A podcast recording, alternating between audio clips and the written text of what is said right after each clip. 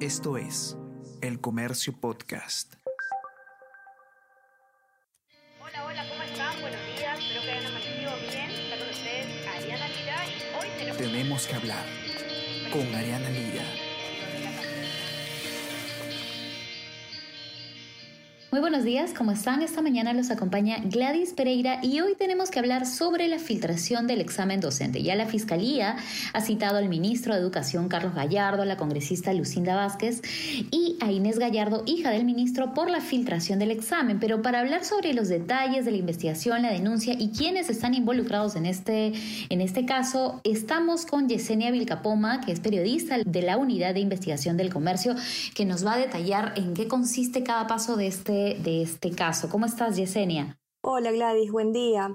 Así es, bueno, como ya se sabe, el fiscal que está llevando el caso, al menos aquí, eh, el fiscal Reinaldo Avia, ha citado para el 22 y 23 de diciembre tanto al ministro Carlos Gallardo como a la congresista Lucinda Vázquez, que ha sido involucrada en todo este tema de la filtración del examen de la prueba docente a raíz de un testimonio que llegó a la Fiscalía de San Martín.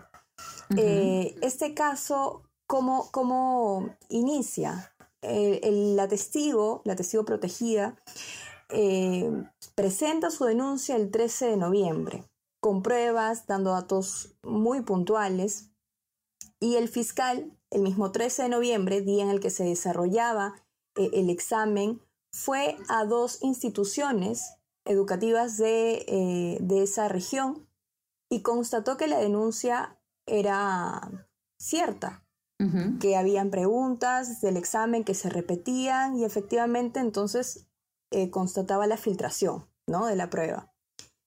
Ahí empezó el caso, eh, la, la denuncia también cuenta un poco cómo se desarrolló toda esta coordinación entre la congresista de Perú Libre, Lucinda Vázquez, con otros cuatro profesores, otros cuatro docentes. Em, antes, antes, de avanzar con, ya los docentes que son investigados, eh, ¿de qué forma también se involucra a, la hija del ministro en toda esta, esta situación? Claro, lo que menciona eh, la denunciante es que ella recibe una llamada telefónica y em, la información que le dan a través de esta comunicación es que la congresista Lucinda Vázquez, a través de la hija del ministro de Educación, de la señorita Inés Gallardo había obtenido la prueba de docentes. Ella habría sido el nexo. Esa es la información que le llega a la denunciante. Eh, también se señala que es amiga cercana, lo cual ya la congresista ha desmentido, pero bueno, es lo que lo que consta en la denuncia. claro, entonces ya por eso eh, tenemos a la, fiscalía que ha citado al ministro, a su hija y a la congresista. Ahora, nos hablabas de algunos docentes que han sido involucrados. ¿Quiénes son? ¿Cuál es, eh, digamos, la cercanía que han tenido o no con el ministro? Claro, eh, no ha sido necesariamente con el ministro. A ver, durante estos días de noviembre, que como comenta la denunciante, se habría coordinado eh, la filtración del examen, también se coordinaba la venta de, este material, ¿no? la comercialización. Eh, todo habría sucedido de manera mm, eh, coordinada con la congresista de Perú Libre, Lucinda Vázquez, que es de la región San Martín, con estos otros cuatro docentes. a ver, te doy los nombres, con el profesor Héctor Yamacponca Ravelo, y las, las profesoras María del Carmen Flores Ruiz, Olga Chávez Muñoz y María Tapia Leiva. Es lo que consta en la denuncia. Todas estas personas residen en San Martín. Y según esa denuncia, ¿cómo, ¿cuál fue el papel? Entiendo que en la investigación se ha determinado que ellos, em, estos profesores, visitaron en algún momento eh, Palacio, tengo entendido. Así es. Eh, bueno, estos cuatro docentes sí se reunieron el 11 de noviembre, es decir, dos días antes de la, de la prueba, de que se rindiera la prueba, eh, se reunieron en las oficinas de la congresista Lucinda Vázquez. En diferentes horarios, en algunos momentos coincidieron, pero eso sí consta en el reporte oficial eh, de visitas del Congreso. Por otro lado, uno de estos profesores, que es Héctor Yamacponca, visitó ya con anterioridad mm, al presidente de la República, llegó a Palacio de Gobierno, también visitó al Ministerio de Educación. Ojo que en estas visitas él se presentaba como parte de una delegación de docentes, representantes de la FENATE Perú.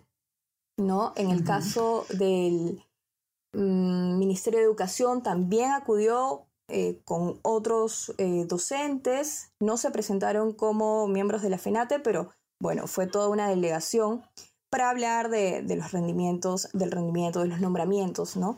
Y tal. Sobre estos puntos hemos buscado también la versión del ministro de Educación. Eh, hasta el momento no nos han respondido. Y bueno, ese es el, tema con, específico con este señor, que además el profesor Yamaponca visitaba constantemente la oficina de la congresista Lucinda Vázquez. De hecho, desde que inició la gestión, si tú revisas, eh, digamos, años atrás, no sé, el año pasado, no, no hay ninguna visita de él. Todo inicia con la congresista Lucinda Vázquez.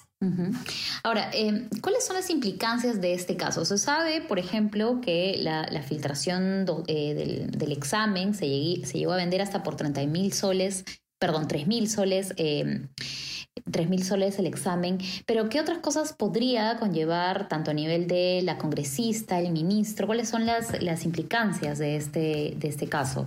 Claro, eh, lo que sucede con la congresista es que ella habría eh, bueno, utilizado sus contactos, en este caso supuestamente la hija del ministro de Educación, para obtener ese material que luego eh, sería comercializado y supuestamente, según la denuncia, mejor dicho, según la denuncia que ha sido recogida por la Fiscalía y que está guiando esa investigación, eh, todo pasaba a cuenta de la congresista, ¿no? Es decir, ella recibía el dinero directamente.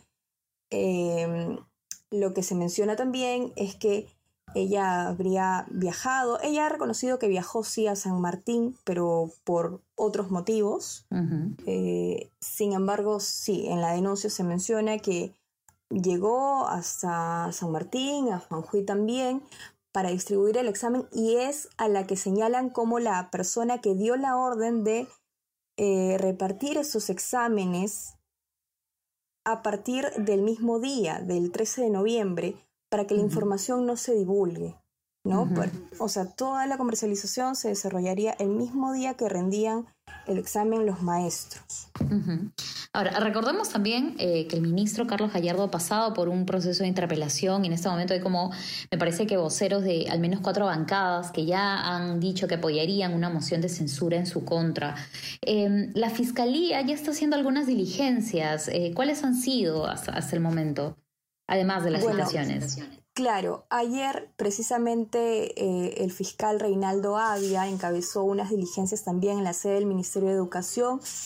Él estuvo recogiendo la información de las cámaras de vigilancia de esa institución del ministerio eh, para ver, digamos, cómo se habría desarrollado todo este proceso, para tener mayor información, ¿no? Digamos, no es la primera ni la única diligencia, ya hace semanas también ha estado desarrollando este tipo de, de, operaciones, ¿no? Para poder encontrar mayores detalles en este caso.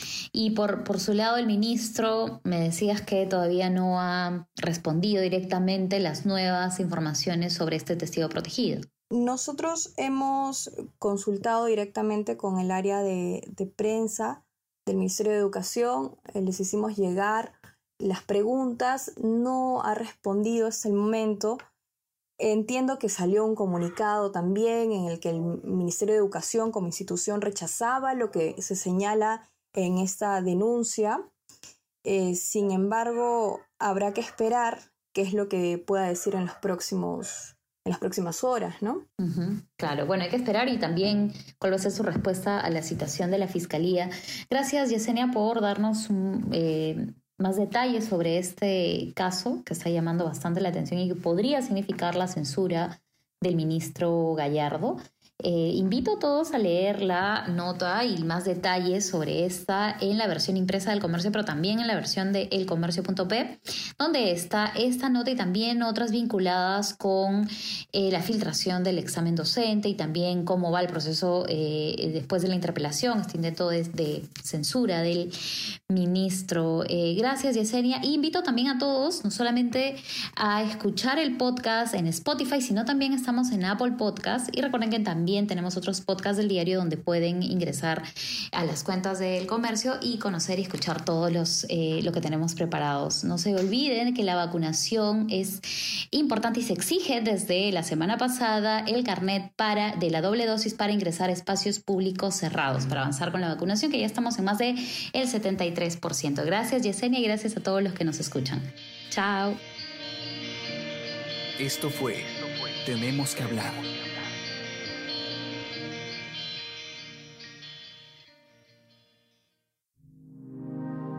Comercio Podcast.